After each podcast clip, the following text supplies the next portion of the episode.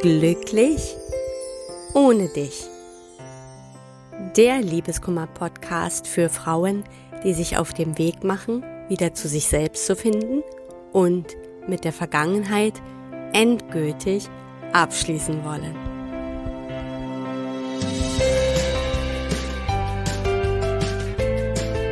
Hallo zu einer neuen Folge von Glücklich ohne dich. Mein Name ist Tina Mohaupt, ich bin Liebeskummer und Selbstwertcoach und ich freue mich, dass du auch heute wieder dabei bist.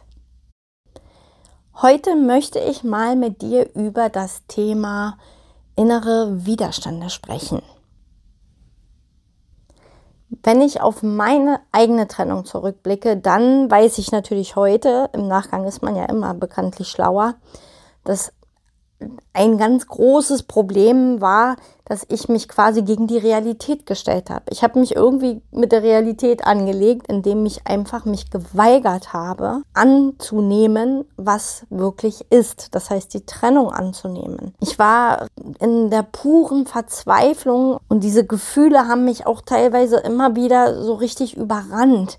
Das führte dazu, dass ich vollkommen orientierungslos war.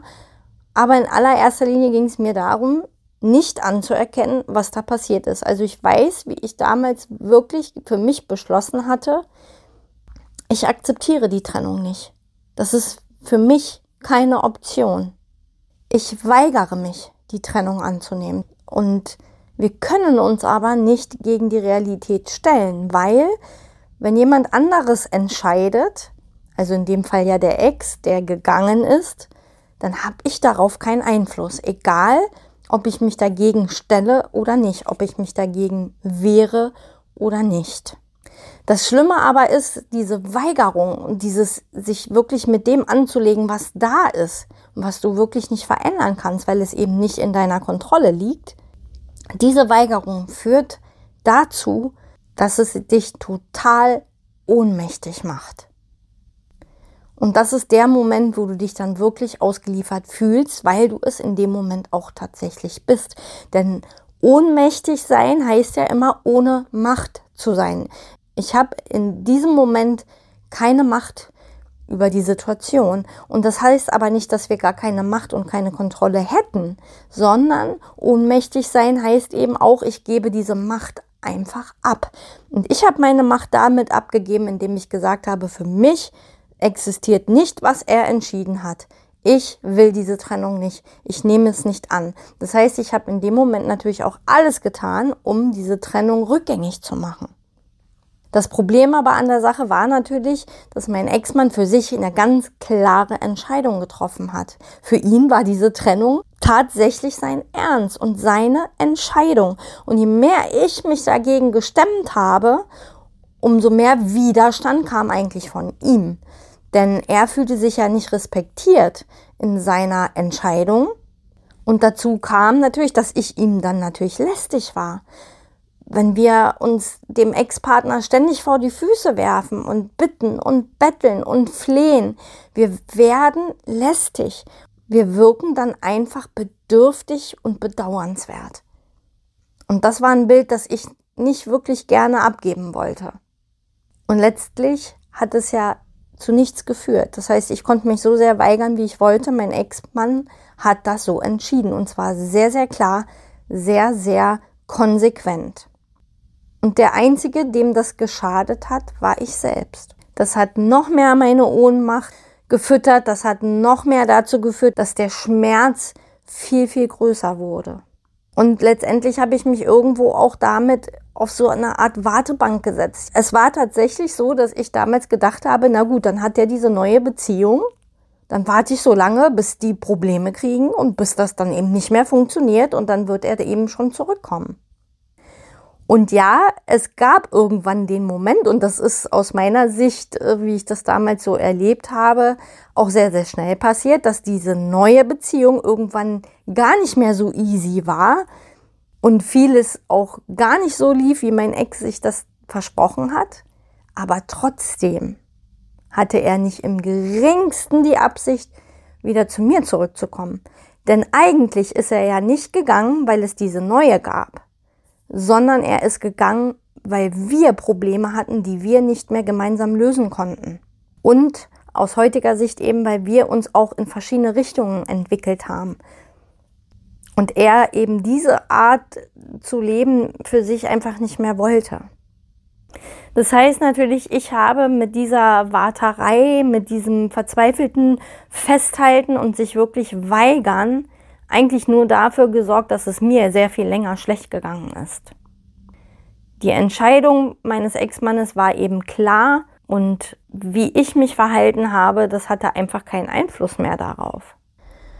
Ja, und uns geht's immer dann besonders schlecht, wenn wir uns in dem Bereich aufhalten, den wir einfach nicht in unserer Macht haben, in unserer Kontrolle. Das heißt aber auch im Umkehrschluss, wenn es dir besser gehen soll in dieser Situation, musst du dich auf diese Dinge fokussieren, wieder die du in Kontrolle hast. Und das bist natürlich in erster Linie du selbst. Und hier darfst du dich mal auseinandersetzen damit, wo kommt dieser Widerstand her? Was genau steckt dahinter, wenn du sagst, ich nehme das nicht an, ich nehme die Trennung nicht an oder wie in meinem Fall sogar, ich weigere mich, das anzunehmen. In erster Linie haben wir natürlich erstmal Widerstand, weil wir mit der Situation nicht umgehen können und weil wir oftmals diesen Irrglauben haben, der Widerstand hilft uns irgendwie leichter mit dem Schmerz fertig zu werden. Auf der anderen Seite wollen wir natürlich auch erstmal gar nicht loslassen, was am Anfang auch überhaupt gar nicht möglich ist. Und Widerstand ist ja im Endeffekt nichts anderes als festhalten. Aber wir können nichts festhalten, was sich von uns losgerissen hat. Ja, da gibt es so ein ganz tolles Zitat, ich glaube, das war von Johnny Depp. Egal wie stark du bist, du kannst keine Hand halten, die dich loslässt. Das heißt also hier für dich, um wirklich aus diesem Widerstand herauszukommen, frage dich, wie hättest du es denn gerne? Da kommt jetzt wahrscheinlich die Antwort, ich hätte gern meinen Ex zurück. So, und da wir darüber gesprochen haben, dass wir uns nicht mit der Realität anlegen können, frage dich weiter, was bedeutet das eigentlich? Was steckt eigentlich wirklich dahinter, wenn wir unseren Ex-Partner zurück wollen? Sicherlich sind es zum einen die Gemeinsamkeiten, die Gewohnheiten, die, die, die gemeinsamen Träume, Ziele, das Leben, das man miteinander hatte und natürlich auch die Gefühle, die vielleicht da noch sind, ja, die, die Liebe, die noch da ist. Und trotzdem was du eigentlich willst, was wirklich dahinter steckt. Neben all dem sein altes Leben unbedingt wiederhaben zu wollen. Im Grunde genommen geht es darum, dass du einfach glücklich sein willst, dass du in einer erfüllten Partnerschaft leben willst, dass du geliebt werden willst. Und genau das sind die Dinge, mit denen du dich jetzt beschäftigen darfst. Was hilft dir, wieder glücklich zu sein? Was hilft dir, dich wieder geliebt zu fühlen? Und zwar in allererster Linie aus dir selbst heraus. Hier darfst du für dich ansetzen. Das ist das, was dich wirklich weiterbringt, denn das ist das, was du auch in Kontrolle hast. Und ich weiß, dass das kein leichter Weg ist und dass man ihn vor allem manchmal auch alleine einfach nicht bewältigen kann.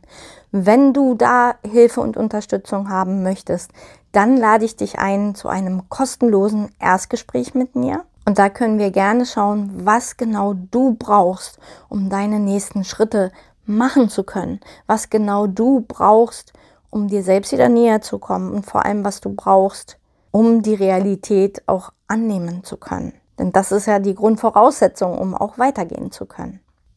Den Link zu meinem Kalender findest du unter der Podcast-Beschreibung. Dort kannst du dir gern einen passenden Termin aussuchen. Und da wir jetzt auf Weihnachten zugehen und ich demnächst in den Weihnachtsurlaub gehe, habe ich nur noch wenige Termine frei. Das heißt, es lohnt sich wirklich schnell zu sein.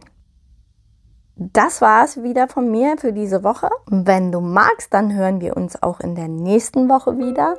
Ich wünsche dir noch eine wunderschöne Restwoche und bis bald. Deine Tina.